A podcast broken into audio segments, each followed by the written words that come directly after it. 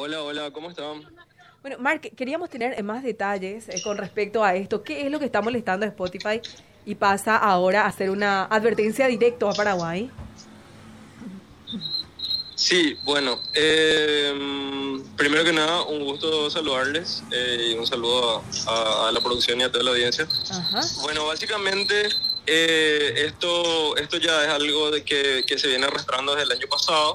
Eh, hay un proyecto de, de, ley que busca modificar la ley de derecho a autor en Paraguay y eh, este proyecto está presentado por la eh, Sociedad de Gestión Colectiva llamada AIE, que es Asociación de Intérpretes y Ejecutantes del Paraguay, que eh, lo que busca es añadir un nuevo ingreso dentro de las plataformas digitales destinado a los intérpretes de las grabaciones de las canciones, o sea, por así decir, a quienes cantan o quienes tocaron los instrumentos, o sea, quienes están dentro de la ejecución o interpretación de los fonogramas, o sea, las canciones que, que suenan en las plataformas digitales. Ya, he visto que no solamente es una cuestión de Spotify, sino de Netflix y de otras plataformas que lo que pretende es grabar cierto porcentaje, no me acuerdo del porcentaje, Mark, que termine eso pagando el usuario de cualquiera de estas plataformas, ¿verdad? Así mismo, bueno, en realidad es un poco ambiguo hasta hoy en día eh, quién va a terminar pagando esto, Mm. porque, eh, bueno, eh, según cómo se plantea, no está establecido dentro del proyecto de ley eh, para quién va a ser eh, el, el recargo de esto, ¿verdad? Eh, yo tengo entendido, porque obviamente también hablé con, con, con la gente que estuvo preparando el proyecto de ley, también con la gente de AIE, que por cierto son amigos, eh, pero en esta en este proyecto yo no estoy acompañando el a, favor de esto porque justamente no, no está totalmente eh, eh, de acuerdo con, con, con, lo que me parece a mí corresponde, ¿verdad? Entonces, eh, ahora se modificó el proyecto de ley porque esto ya, se había presentado en agosto y se está volviendo a tratar de meter dentro de, de la Cámara de Diputados.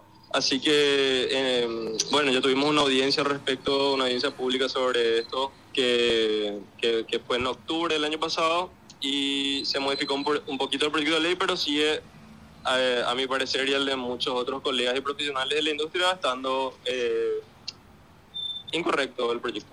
Yo, Esto, yo, perdón. Sí, yo, yo realmente no, no entiendo mucho de, de esta cuestión del proyecto de ley ni cuál sería el problema, pero ¿cuál es el trasfondo de todo esto con respecto al proyecto de ley y en, no sé si es en beneficio o no de los eh, artistas finalmente, o como para que Spotify esté advirtiendo que se estaría retirando del país? Claro, bueno, eh, voy a explicar así con los términos más sencillos posibles para que, para que alguien que no esté muy familiarizado con la industria pueda entender y tomar su postura, ¿verdad? Eh, básicamente, este proyecto de ley lo que busca es aumentar los ingresos que generan las plataformas digitales para este sector de la industria que vendrían a ser los intérpretes ejecutantes. Hoy en día, eh, yo tengo una distribuidora de música que se llama Random Sounds. Nosotros, básicamente, lo que hacemos es, eh, si un artista o un sello quiere vender su música en estas plataformas, tiene que trabajar sí o sí con una distribuidora, que lo que hace es, por así decir, subir la música a todas las plataformas y luego administrar sus regalías y pagarle al que corresponde.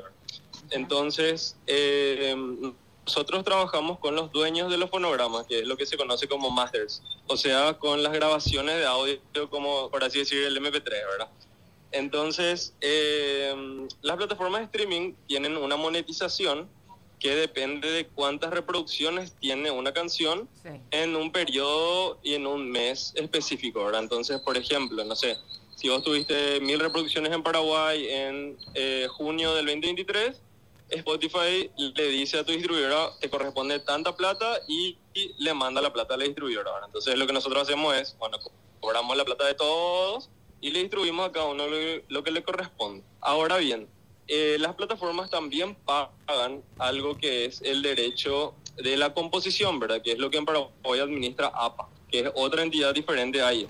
APA lo que hace es administrar derechos de los autores, o sea, de los compositores de las canciones, que no necesariamente son los mismos que los que Random Sounds o las distribuidoras pagan, porque muchas veces el que compone no es el dueño de la canción, por así decirlo. Y Claro. ahí eh, lo que quiere hacer ahora es a este sector que es de los intérpretes también que reciban un fondo que es como el que recibe APA. La diferencia es que dentro del estándar global de, de cómo pagan estas plataformas no está especificado eso, ¿verdad? Entonces la forma en la que ellos quieren hacerlo es a través de la modificación de ley de derecho de autor. Eso lo que generaría es que si vos querés cobrar ese derecho, eh, como intérprete te tenés que asociar a AIE y así como Spotify nos, report, nos envía los reportes y la plata a nosotros como distribuidora y a APA como la asociación de los autores, también les debería enviar a ellos la de los intérpretes. Ok. Eh, y todo eso, sin lugar a dudas, va a terminar repercutiendo en el costo final al usuario. Exacto. Esa es una regla Sí, casi, bueno. que es termi- casi única en todos lados.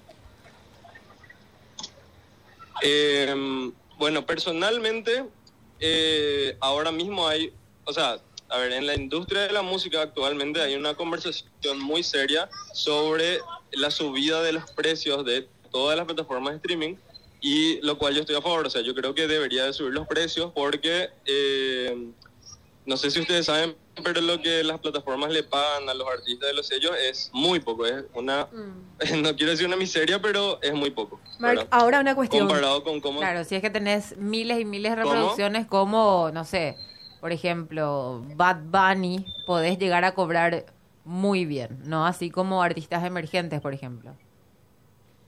Claro, claro, ponerle que obviamente nosotros tenemos clientes que estaban ganando súper bien, pero el problema del streaming como modelo, modelo de negocio es que depende de la masividad. Viste que, vieron que antes cuando vos, por ejemplo, podías ser un artista relativamente pequeño emergente y no se vendía 100 discos fí- físicos, ¿verdad? O 100 álbumes. Y esa ganancia, eh, si multiplicas 100 por 10 dólares más o menos que cuesta un disco, ya tenías mil dólares. O sea, tenés, eh, en Paraguay tenés ya un triple del sueldo mínimo, por así decirlo. Pero en el modelo del streaming, si vos tenés 100 personas nomás que te están escuchando, jamás vas a generar mil dólares. O sea, Claro, eh, para generar mil dólares necesitas un millón de reproducciones aproximadamente en Paraguay. Entonces, por eso hay un problema, no solo en Paraguay, sino en toda la industria de la música, de que los artistas eh, exigen ganar más y me parece que está en su total eh, derecho. Hay mucha discusión al respecto porque también el modelo de distribución de regalías tiene que mejorar. Eh, y bueno, los intérpretes obviamente están también sufriendo lo mismo, ¿verdad? Entonces, eso es, el- eso es el contexto que lleva a IE a proponer este, este, esta modificación de ley, que a mí personalmente me parece totalmente favorable que se modifique la ley de derecho de autor, porque es una ley que la última vez que se modificó fue en el año 98, requiere, requiere de una actualización, pero el problema es que no hubo un, un consenso con el resto de la industria. Y por cómo está propuesto ahora mismo, lo que Spotify y las otras plataformas van a hacer es van a sacarle a un lado de la para darle a otro. Entonces, por así decirlo, van a sacar a los dueños de los fonogramas o a los, eh, a los sellos para darle a los intérpretes. Entonces, es como que al final es una regla eh, que suma cero, porque van a, van a perder unos para que ganen otros jugadores de la industria y que administra IE, que ahí se va a quedar con una comisión de normalmente el 30% de gastos administrativos de todo lo que administran. ¿verdad? Entonces, eh, eh, este esta ley, por ejemplo, bastante similar, ya se aprobó en España y salió un estudio eh, el año pasado de que terminó siendo perjudicial para la industria porque terminó llegando menos plata a, a los intérpretes, ¿verdad?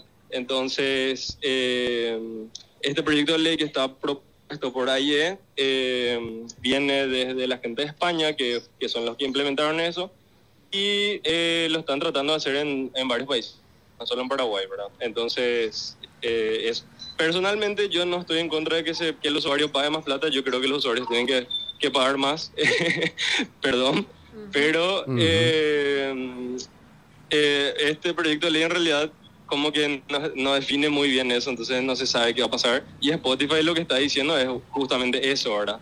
Eh, que para ellos es viable pagar más plata porque significa que sus operaciones no van a tener sentido dentro de Paraguay. Ese, lo que lo ideal sería que to- todos estos grupos de intereses puedan conciliar de alguna manera y o si no es tapujarle a uno, ¿verdad? Yo de intérprete le saco a ustedes o ustedes cuando puedan me sacan a mí eh, y, y así va a seguir funcionando, ¿verdad? Eh, reitero, además tienen que ver la Se conveniencia. escucha muy entrecortado. Eh, no te digo nomás, más Eh, que se tienen que ver todos ustedes la conveniencia, porque eh, al como todo esto significa más costo, más costo, más costo, la gente va, va a determinar de usar y siempre va a haber una oferta alternativa mucho más barato hasta que se legisle otra vez sobre eso.